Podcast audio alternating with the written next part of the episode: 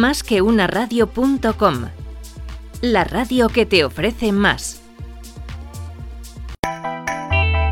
El que avisa no es traidor. Con Luis Vega. Mira que lo advertimos. El que avisa no es traidor. En directo cada día en másqueunaradio.com. Lo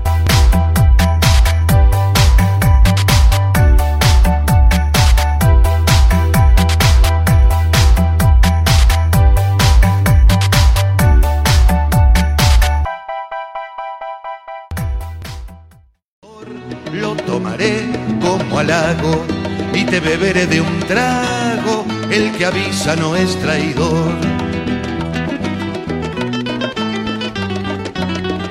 El que avisa no es traidor. Te voy a beber de un trago. El que avisa no es traidor. Te voy a beber de un trago. De un trago voy a beberte a ver si de ti me embriago.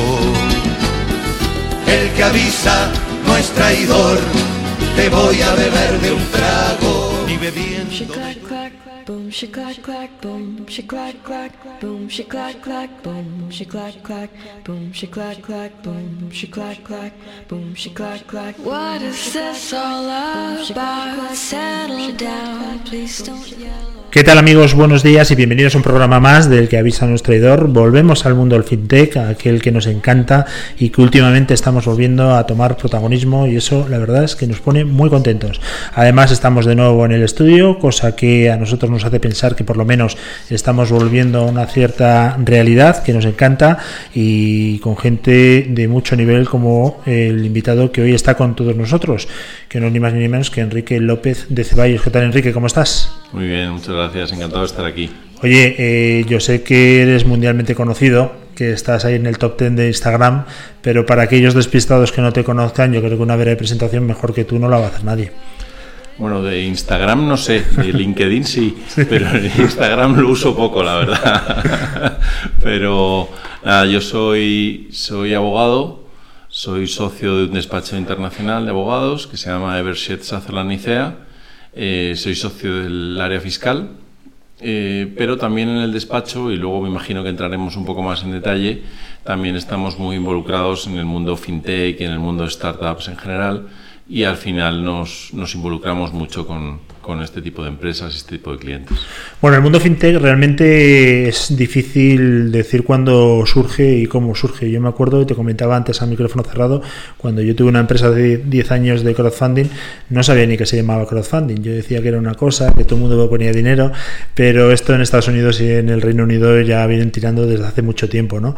En España, ¿cuándo crees que ha sido el momento en el que nos hemos dado cuenta que tenemos un sistema que empieza a ser potente? Pues yo creo que ha pasado un poco lo que estás diciendo, que mm, había muchos jugadores ya en este sector que eran fintech y no sabían que lo eran. Eh, y de repente se empezó a popularizar ese concepto, que sobre todo en Reino Unido, en Londres, es como el gran polo de fintech, yo diría casi mundial, pero desde luego europeo. Se venía hablando ya desde, pues por lo menos 2012, 2013, 2014 son años, no es, no es casual eh, hablar de esas fechas. FinTech, obviamente, como sabe todo el mundo, viene de la, mezcla de finanzas y tecnología, pero también de una nueva corriente mm, que viene a continuación de la gran crisis financiera de 2008 y, años siguientes. ¿no? Entonces, bueno, en España, mm, FinTech. Eh, va creciendo muy poquito a poco. Es un país yo creo que muy interesante para el fintech visto desde fuera, los que estamos aquí por supuesto pero, pero también 2013, 2015, y yo diría que en los últimos dos o tres años sí que ha habido una absoluta explosión. Hombre, lo que está claro es que tenemos un talento, bueno, quien lo tenga, yo desde luego que no. Voy a repetir otra vez la, la pregunta. Hay gente que tiene mucho talento que está montando unas empresas realmente brutales y yo que hablo mucho con ellos y hablo también mucho con la banca, la banca al principio se quejaba amargamente y decía, y aprovechando que tú eres abogado, joder, es que nosotros tenemos una legislación súper dura y estos vienen aquí a saltarse todas las reglas. Eso se decía antes. ¿eh? Eh, tú que eres abogado, pues puedes hacer ahora abogado defensor de quien quieras. Tú como esa afirmación, ¿cómo la, la analizas? Bueno, yo que en mi vida he aprendido mucho observando, te voy a decir una frase que me gusta desde pequeño. Me alegra mucho que me hagas esa pregunta, pero es una pregunta muy complicada y que la voy a contestar de una forma absolutamente franca y abierta, pero mm, seguro que pisaré callos o que molestaré a algunos, aunque bueno, eso nunca me ha importado demasiado. Em, los bancos, yo creo que todavía no se han enterado en España de lo que va la fiesta, y en otros países sí. Eh, se están empezando a enterar. Y, a ver, yo como abogado tengo mis, mi, deber de confidencialidad y no, no puedo entrar en detalles, pero nos sorprenderíamos de ver la cantidad de empresas fintech de todo tipo y condición que están colaborando con bancos, que incluso hay bancos que están invirtiendo en ellas de una forma o de otra. Pero cuando esto empieza eh, y empieza a desarrollarse, y sobre todo las, las fintech reguladas, como pueden ser entidades de pago o entidades de dinero electrónico, son empresas mucho más ágiles que, las, que los grandes elefantes, como pueden ser las grandes entidades financieras, y, que tienen muchas posibilidades de colaborar, porque añaden lo que se llaman pues, capas de valor o capas de, de, de producción hacia los clientes, y es un win-win entre los dos. Evidentemente les pueden quitar negocio, pero también son empresas que a medida que van creciendo, muchas de ellas, no todas, porque algunas se convertirán en grandes neobancos o cosas por el estilo, pero muchas de ellas pueden acabar siendo compradas por los propios bancos y aportándoles un plus de tecnología y de aceleración interna que es más fácil dentro de una estructura más burocrática. En cuanto a lo que dices de, que se les exige menos, bueno, se, se está hablando mucho del sandbox, es una pena que en España se haya retrasado tanto con todo el lío electoral legislativo que hemos tenido en los últimos cuatro o cinco años en España. Cualquier proyecto de ley, mm, cualquier iniciativa ha sufrido muchos retrasos, con independencia de quién esté ahí, pero ha sufrido muchos retrasos.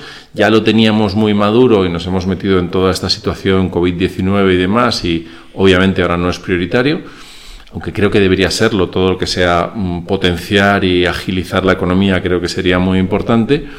Pero si vamos a esas entidades reguladas, no hablo de una, una página web que sirve para mirar cosas, sino ya, hablando de entidades reguladas eh, serias, importantes, una entidad de pago, una entidad de dinero electrónico, tienen que estar eh, auditadas, tienen que gastar en compliance, en protección de datos, en alta de clientes. Mm, conozco casos de empresas que facturan millón, millón y medio de euros y se gastan 200 o 250 mil euros en asesoramiento. O sea que proporcionalmente tienen unas obligaciones mucho más duras que las que puede tener un gran banco.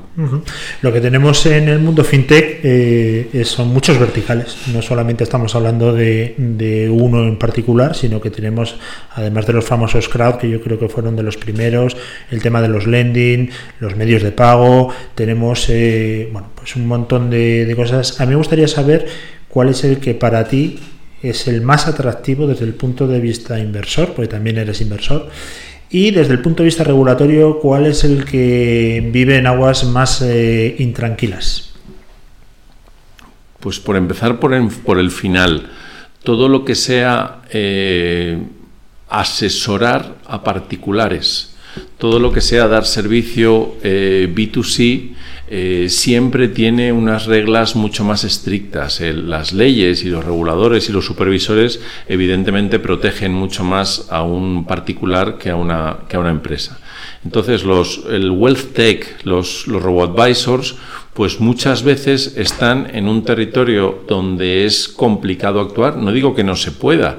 Y, ves modelos, hay modelos muy interesantes en, en, España ya con alguna consolidación y otros que están arrancando, pero mm, es, se está pisando un territorio donde, vuelvo a lo del sandbox, a lo mejor un sandbox, mm, pues ese ese espacio en el que investigar y avanzar podría, podría ser más fácil y podría facilitar, podría acelerar las, las cosas. Oye, lo que está claro, eh, Enrique, y eso no sé a quién se lo he oído, pero vamos, que me hizo mucha gracia y ya me lo he quedado como si fuese mío, pero en absoluto, es que ni Bill Gates ni Apple han hecho tanto por la digitalización como el COVID-19. Y en eso yo creo que hay que decir que es verdad.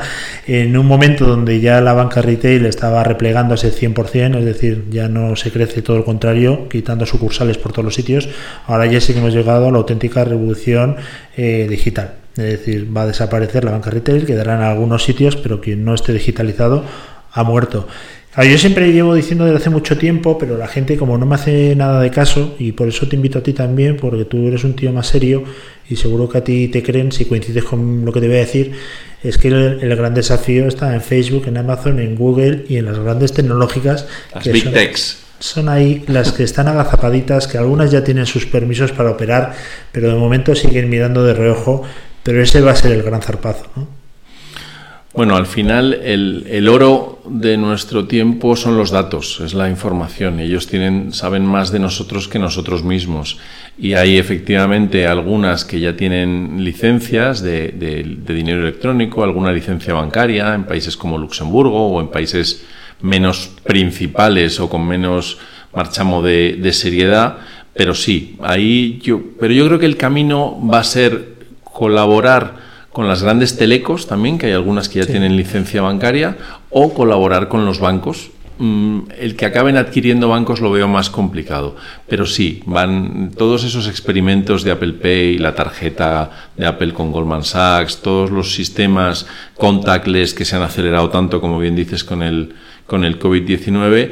Lo que pasa es que la potencia de eso ya no es la comisión por cada transacción, sino la información que se tiene sobre en qué y cómo consumen los clientes, en el offline y en el online.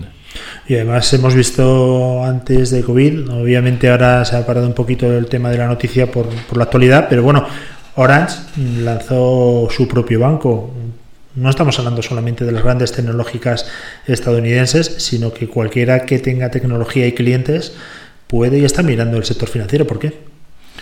Porque al final resulta muy fácil y muy cómodo el, ese modelo que ya casi lo tenemos olvidado de, iTunes y similares, el, el poder pagar las cosas no ya con la huella, sino con dos clics que ahora el rey es, es, Amazon, pues esos modelos de Orange, las colaboraciones de Telefónica con Caixa y otras entidades, al final lo que te permiten es poder canalizar esos pagos, que el ámbito regulatorio exigirá o no que haya una entidad de pago, una entidad financiera por medio, pero el poder canalizar, el poder hacer las compras de productos o de servicios y que me lo cobren en la factura de teléfonos, por un lado, y ahí entramos en el B2C y la protección al consumidor. Por un lado parece que no me doy cuenta, porque si me cobran 20 o 40 euros más en la factura del teléfono, a lo mejor no me doy cuenta, o a lo mejor sí, pero eh, es, es muy espontáneo ese, ese, movimiento. Y volvemos a los datos. Al final es mm, todo lo que sea tener que meter muchos datos en un, en un programa, en un formulario, tal, es complicado. Si yo ya tengo domiciliada la factura, oiga, cómprese usted esta tele y por 22 euros al mes se la cargan en la factura de Movistar o de, o de Orange o de Vodafone. Pues muy fácil de vender. Lo que está claro es que desde mi punto de vista, así que voy a quitarlo de está claro, porque es un punto de vista mío que seguro que es erróneo. Eh, el negocio financiero se basa en el volumen, porque los márgenes son pequeños. Eh, la gente piensa que se gana mucho dinero y que nos meten rejones por todos los lados, pero es que es por el volumen que tienen.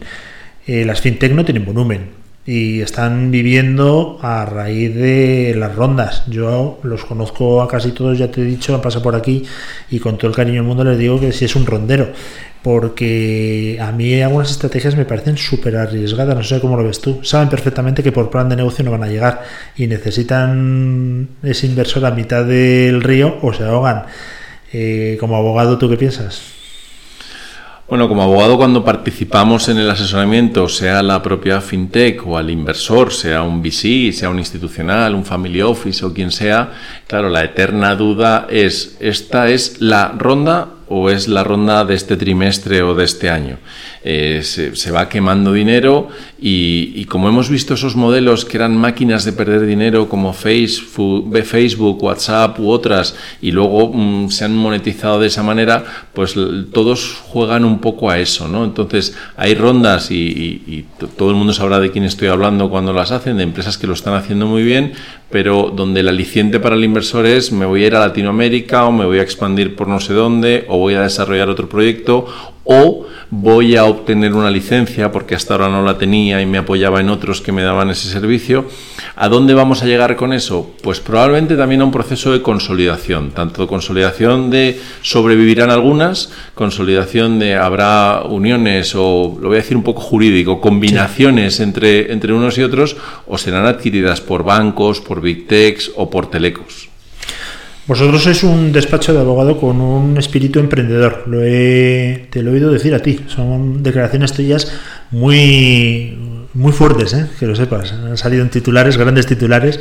Pero bueno, al, decir eso, eh, viene a decir, o venías a decir en la entrevista, que realmente es lo que os hace ser muy competitivo con las fintech, porque si algo tiene una fintech es que es muy rápida. Eh, estamos viendo grandes elefantes bancarios que para tomar una decisión son meses y en meses una fintech te ha cambiado el modelo cuatro veces, eso es verdad. Eso os ayuda también a vosotros, ¿no? Me imagino que os dará esa eh, posibilidad de ir con estas empresas que van muy rápido, eso hay que reconocerlo. Bueno, nosotros somos un despacho diferente, porque somos un despacho que acabamos de celebrar nuestros primeros 10 años eh, una firma que, que, constituyeron, yo me incorporé después, varios socios que venían de firmas eh, internacionales importantes. Al cabo de unos años, manteniendo la independencia, que eso para mí es clave, eh, se asociaron con un despacho inglés llamado Eversheds. Después eh, Eversheds a nivel mundial se unió con Sutherland, un despacho americano. Yo oía una vez a uno de mis socios decir, un despacho americano muy pequeñito, solo de 400 abogados. Claro, nos parece una barbaridad, pero en Estados Unidos pues no es grande, ¿no? Pero, pero sí es verdad que a nivel mundial estamos entre los 10, 15, 12, no sé, primeros despachos por facturación del mundo, pero la oficina de España no deja de ser una startup que ha tenido un cierto éxito. Mm, a ver, a mí me sale decir un gran éxito, pero me parece, me parece presuntuoso siendo uno de los socios, ¿no? Pero ha tenido éxito con ese modelo de mm, calidad, de exigencia, de diversificación, de estar en 50 países, pero al mismo tiempo somos una empresa española, una empresa eh, gestionada y dirigida por sus socios, porque mantenemos la, independencia y que nos permite apostar, no sé si iban por ahí tus titulares, nos permite apostar por empresas españolas, por empresas que están creciendo y el asesoramiento jurídico a startups, que es lo mismo que no decir nada, pero, pero mm, el asesoramiento jurídico a startups tiene un denominador común y es la apuesta. Porque una startup no te puede pagar los fees que te paga un fondo inmobiliario o que te paga una empresa familiar importante o que te paga una multinacional. Pero lo que sí puede ser es una empresa que tiene las mismas necesidades de sofisticación que una empresa grande y muchas veces cuando no acuden a ese asesoramiento luego se arrepienten por el camino pero hay que apostar de alguna forma por ellas. Entonces, te puedes equivocar, pero tenemos historias de éxito entre nuestros clientes de las que estamos muy satisfechos y por las que hemos apostado y que han ido creciendo y tienen necesidades de, asesoramiento. Y al final, pues te puedes encontrar con que tienes una mm, salida al, MAP, al mercado alternativo bursátil, o tienes una operación, rondas de financiación, tienes una fusión, tienes mm, un préstamo importante y al final, con, con cierto criterio y siempre con un poco de suerte, resulta rentable. Entonces, los clientes y sobre todo fintechs eh, de, lo que hemos empezado a hablar y en la que varios socios somos inversores de fintechs y además de, distintas empresas y, asesoramos y ayudamos y colaboramos, se sienten cómodos con nosotros porque les damos ese calor que, no es el abogado con el cronómetro en la mano, sino que estamos apostando por ellos en el medio y largo plazo. También, bueno, eres un experto en WellTech. Eh, con el tema de MIFID 2, se abrió ya la veda para que todo el mundo, obviamente con conocimientos y causa, y con las nuevas plataformas eh, pueda ser realmente competitivo, ¿no? Me imagino que lo estaréis notando. Decías sobre la confianza que hay que darle al cliente final de que eso, pues obviamente funciona. Mm, ¿Cómo, ¿Cómo, reacciona el público ante las Welltech? Eh, Bueno, MIFID hace 15 años aproximadamente fue una revolución, pero una revolución yo creo que a medias también por la crisis. Con, con MIFID 2 sí que yo creo que lo que va a haber es una consolidación entre las entidades financieras y las empresas de servicios de inversión, porque las obligaciones de compliance y las obligaciones regulatorias son mucho más duras, entonces eh, es necesaria una masa crítica para poder para poder sobrevivir y para poder ser rentable. Está habiendo nuevos jugadores en el mercado muy interesantes y, veremos movimientos por ahí. Y por lo que se refiere a las, a las wealth techs, están un poco en prueba-error, están, están eh, intentando captar mercado, no es fácil, pero mm, yo creo que en los próximos años los lo vamos a ver. Su, su mercado natural eh, son los, los, millennials que ahora empiezan a, ganar poder y sobre todo poder adquisitivo y ahí yo creo que es donde vamos a ver el crecimiento. Y mm, en la medida en que hagan mm, productos no sofisticados y, y, cuyos subyacentes finales sean productos regulados y complian con todas las normas, no tendrán problemas en, en cuanto a la regulación. Hablabas de los millennials y de hecho por aquí ha venido hasta neobancos de la generación Z, que eso ya es el nuevo más.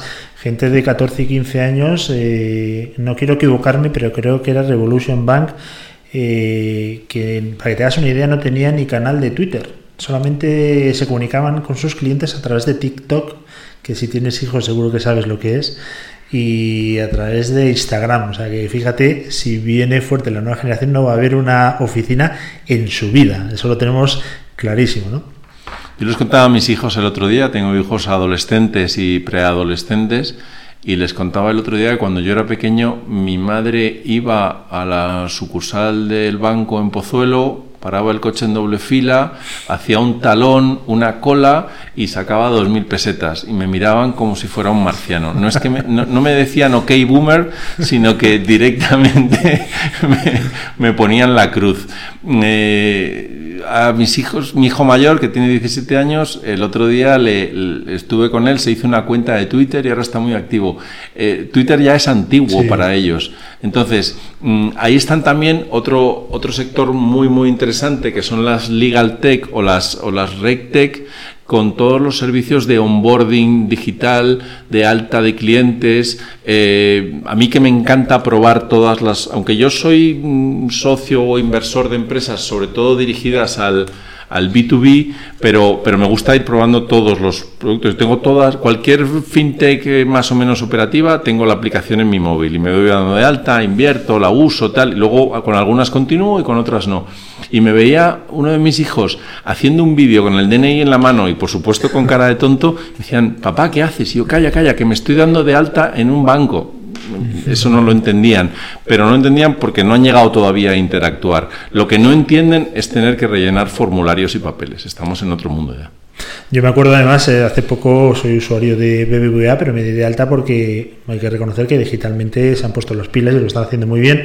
Me de alta a través de la aplicación, me llamaron por Skype para comprobar que era yo. Bueno, pues perfecto, ¿no? Y el otro día tuve un problema, le llamé a la línea y me dice, tiene que acudir a su sucursal. Digo, pues ya me dirás tú cuál es, porque no tengo ni idea. O sea, yo no, yo no me he hecho, no me he dado de alta para esto.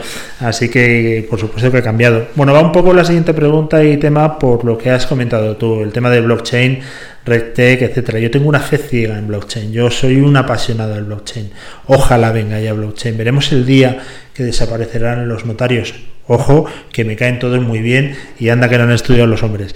Pero llegará un día en el que realmente podamos confiar en una red descentralizada y que nos quitemos toda esa burocracia realmente brutal y sobre todo que nos dejen de ahogar. Yo me siento ahogado. En este periodo de confinamiento me he sentido más ahogado que nunca. Veo que estamos muy lejos de la libertad. ¿Nos dará blockchain la libertad? A ver, yo creo que sí. Yo, mm, yo ni mucho menos soy un pionero del blockchain. Yo hace tres años no había oído hablar de blockchain, pero, pero para mí fue como caerme del caballo. O sea, fue un, fue un descubrimiento y, cuando empecé a verlo, y, yo no tengo una formación técnica o tecnológica, yo soy, soy abogado, soy un abogado atípico porque me gustan los números, pero, pero no mucho más allá. Y en los últimos tres años eh, he leído todo lo que me he encontrado de blockchain. Blockchain va mucho más allá del Bitcoin o de las criptomonedas en general, pero también creo que el Bitcoin y las criptomonedas en sus distintas modalidades eh, han llegado para quedarse. Y esa descentralización, esa posibilidad de interactuar con seguridad, em, yo creo que vamos poco a poco, yo creo que el factor generacional es fundamental y yo creo que cada vez más los no, técnicos, ni siquiera técnicos legales, van entendiendo lo que significa. Porque hablar de una red descentralizada, mm, pues a un usuario de la calle le dice, ¿eso qué es? Cuando tú le explicas que puedes hacer eh, transferencias de muy poco dinero muy rápido sin caer en el banco, en SWIFT, en tal, en cual, que puedes eh, hacer proyectos solidarios de financiar eh, agricultores en México que venden café y, y, puedes hacer aportaciones muy pequeñas. Dices, bueno, también lo puedo hacer con un banco. Claro, si hago una transferencia de 100 euros a un banco en México, en, en costes se me ha ido la mitad entre pitos y flautas. Aquí es todo mucho más, mucho más inmediato y con, y con una seguridad, con esa cadena de bloques que la verdad es que las posibilidades que da futuro son increíbles. Eh, no me hagas meterme con los notarios, que trabajo con ellos todos los días y tengo buenos amigos además, pero, pero sí es verdad que vamos hacia un mundo nuevo. El, otro día, por ejemplo, pues en, un, en un evento de FinTech, conocí al, al, delegado, director de Conto en España, que es un, es un neobanco de estos francés muy interesante, dirigido a, a, pymes y autónomos y demás, y me decía que ellos, colaborando con otra empresa, ya tienen un servicio en su web de constituir sociedades de forma casi automática y todavía hay que ir al notario, pero me decía, pero en breve ya no tendremos que ir al notario. Claro, eso se lo dices a un abogado y se le abren las carnes, pero ¿por qué no? La verdad que eh, está cambiando toda una barbaridad de blockchain. Va a traer cosas realmente buenas. Es la tecnología que subyace de toda la criptomoneda y también están las famosas ICOs, eh, que parece que ha bajado un poco la fiebre, pero que ahí podía haber hasta una pequeña fuga para que el usuario no muy avanzado dijese, uff, esto te pinta timo, ¿eh? Bueno, las ICOs, eh, yo creo que el boom fue hace tres años, fue justo en la época donde yo me caí del caballo que decía antes. Eh, para los, seguro que mm, con, los, con los oyentes tan especializados que tienes, seguro que casi todos lo saben, pero los que no, pues era algo parecido a las OPVs bursátiles, pero, pero del mundo cripto, donde había muchísimos proyectos a nivel mundial que podían de una forma también muy fácil y muy rápida captar dinero en todo el mundo para proyectos muy innovadores y lo que pasa es que la naturaleza humana es lo que tiene y, había por un lado algunas chapuzas y luego pues a lo mejor algunos proyectos que no tenían la sustancia que se estaba diciendo y hubo una especie de burbuja de todo eso. Porque se habla de burbuja de Bitcoin, por ejemplo, pero si miras la curva de evolución del precio, eso no es una burbuja, eso no son los tulipanes holandeses. Eso poquito a poco y con sus dientes de sierra lleva una tendencia. Pero aquí sí que hubo un hundimiento y hoy en día se habla de otras, eh, de otro tipo de, de emisiones como las STOs, aceptada con ciertas condiciones, entre otras cosas, por la Comisión Nacional de Mercado de Valores Española.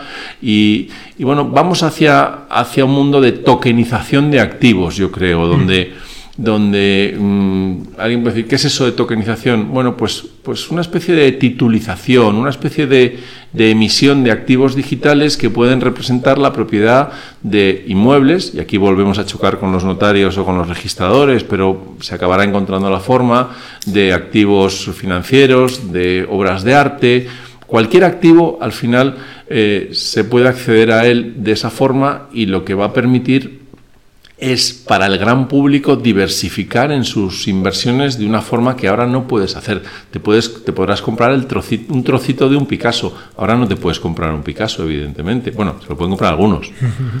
Oye, como gestor de patrimonios y WealthTech, eh, va a venir, desde mi punto de vista, que puedo estar súper equivocado y ojalá la madre de todas las crisis, eh, nos vamos a enterar, y además sobre todo por el gobierno, el tipo de gobierno que tenemos. No digo ni que sea bueno ni malo, pero obviamente sabemos que es un gobierno que tiene un cariz pues que nos va a meter un palo en los impuestos absolutamente brutal.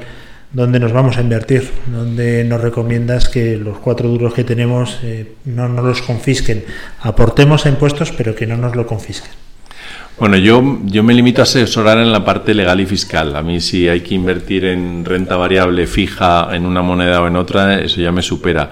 Pero te voy a contestar un poco a la gallega. Mis clientes, entidades financieras, compañías de seguros, eh, por ejemplo, de Luxemburgo, se están hinchando en estas semanas. Desde el famoso tuit del vicepresidente del gobierno, hablando de un artículo de la Constitución interpretado de una cierta forma, pues lo que se está generando es una, una fuga de capitales, eh, evidentemente. ¿Qué ocurre? Que la gente, desde el punto de vista fiscal, en España tenemos un sistema que se tributa por renta y patrimonio mundial. Da igual donde yo tenga el dinero que voy a tributar por él. Pero prefiero tenerlo en otro sitio y así pagaré impuestos, porque hay que pagarlos y, eso es muy sano, pero por lo menos lo tengo allí protegido. En los años esos tan duros del 2010, 2012, eh, hasta el mm, pues casi 13, 14, muchas veces los clientes nos llamaban y nos decían, ¿qué pasaría si viene un corralito? Entonces, claro, dices, bueno, depende de que sea un corralito. Pues aquí estamos un poco con ese miedo irracional donde pues no pasará nada. Hace tres meses, cuando se suspendieron los colegios en Madrid, estábamos todos como locos en el supermercado comprando papel higiénico o, alimentos no perecederos. decías, seguro que no hace falta, pero por si acaso yo lo compro. Bueno, pues aquí es lo mismo. Yo por si acaso me lo llevo fuera. Entonces, en esos casos, ¿qué hay que hacer? Pues invertir en productos, hombre, desde luego sólidos, de entidades financieras importantes y demás y productos que sean fiscalmente eficientes. Y la eficiencia fiscal, y esa es la, yo creo que la, base del asesoramiento en la planificación patrimonial, es el diferimiento fiscal. Vehículos como los fondos, como la SICAP, como los Unit Link, donde yo hasta que no reciba el dinero no tenga que tributar por ello. Si estoy anticipando tributación estoy haciendo un mal negocio. Ah, pues, la verdad que muy interesante porque además aquí nos cuentan una historia y si no tienes el mapa completo hasta te lo puedes creer porque te dicen que en Noruega se tributa más por el impuesto tal, pero claro, luego no te dicen que es que ahí no hay impuesto sucesiones o no hay impuesto patrimonio, en fin, que todo es eh, una pequeña trampa. Yo creo que nos tenemos que apoyar en gente como vosotros, en profesionales que nos den un, bueno, pues un marco completo de la situación. Eh, me gustaría despedir ya hablando de Everseed de eh, Sutherland, Nicea, el despacho. Además del área de práctica que tú llevas eh, de forma tan brillante, ¿en qué más estáis comprometidos y dónde sois un despacho fuerte? Bueno, cubrimos todas las áreas de lo que llamamos el, asesoramiento jurídico empresarial o corporativo. Entonces, tenemos un, departamento mercantil que, es muy importante, donde hay pues tanto un asesoramiento del día a día de las empresas en sus en sus obligaciones societarias, contractuales, en sus operaciones mercantiles en general, como transaccional, en compraventa de empresas. El departamento de litigios, evidentemente, eh, los, los, despachos de abogados, todo lo que es el procesal, el arbitraje, lo que en inglés llaman el litigation, pues es importante también. Laboral, que, que mm, eh, ahora mismo es un, departamento muy fuerte, concursal y reestructuraciones, por supuesto, que hace, pues eso, 8 o 10 años era, era bollante y ahora estaba un poco más dormido y ahora nos vamos a, meter en un mare magnum concursal con una nueva norma, además, de más de 700 artículos.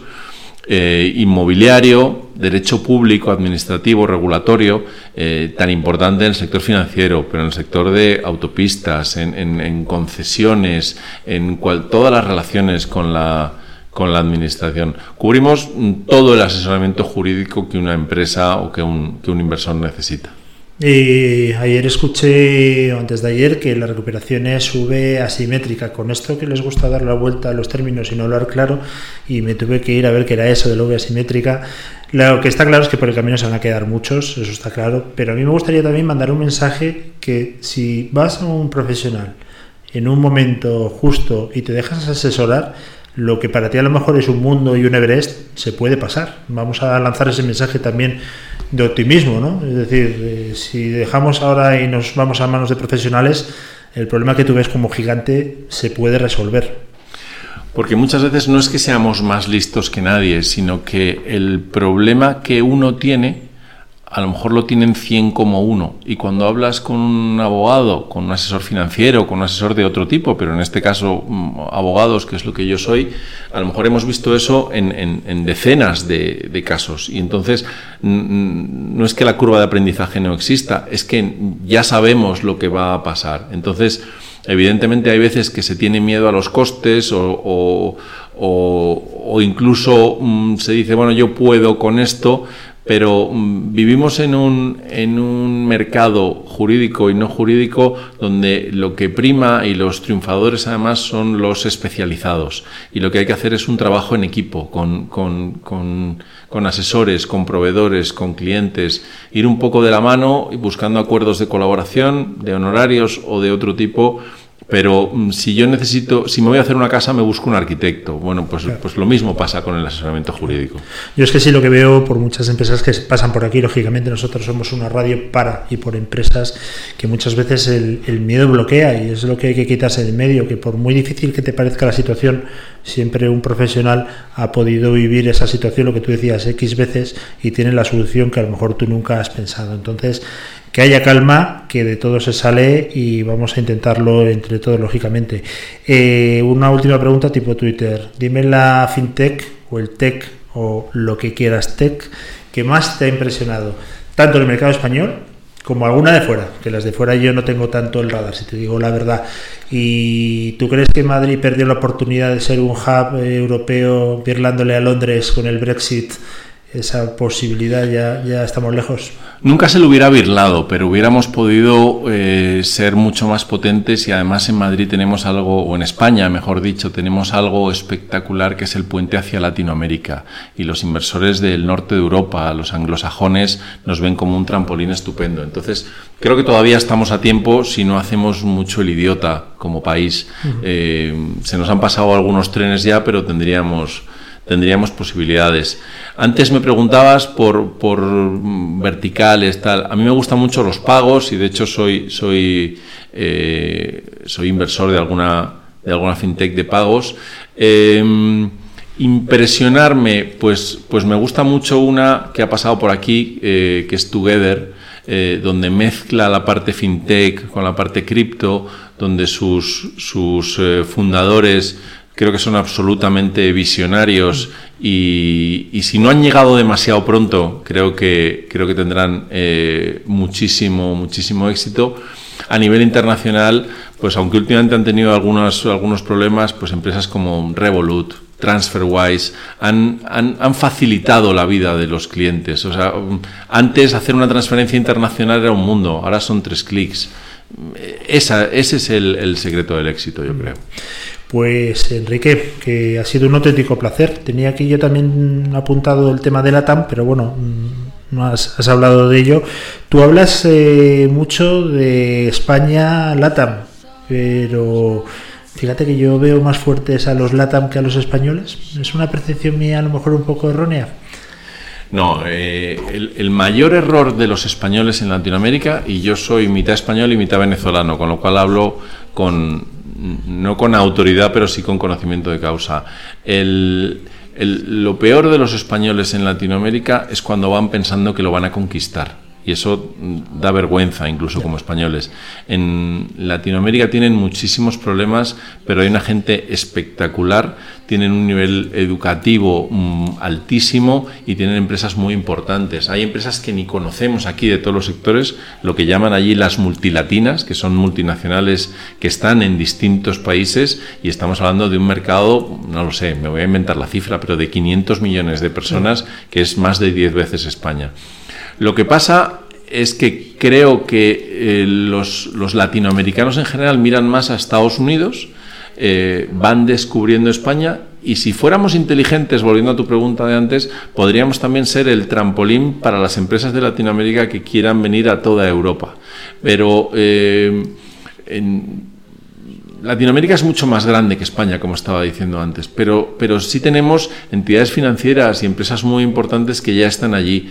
Tenemos que aprovechar eso, tenemos que ir de la mano y aprovechar ah, eso. Me parece muy interesante la reflexión que has hecho. Obviamente podemos ser el trampolín para Europa y ellos pueden perfectamente ser el trampolín para Estados Unidos. Ahí hay una sinergia creo que muy importante.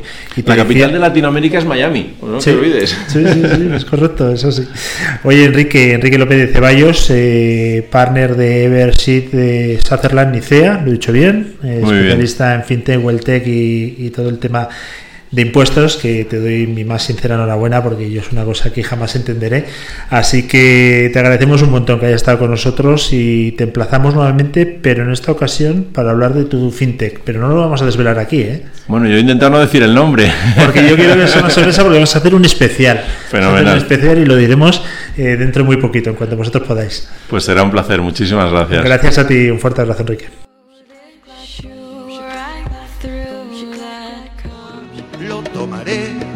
Halago y te beberé de un trago. El que avisa no es traidor. que avisa no es traidor, te voy a beber de un trago. El que avisa. El que avisa no es traidor. Con Luis Vega. Mira que lo advertimos. El que avisa no es traidor. En directo cada día en másqueunaradio.com.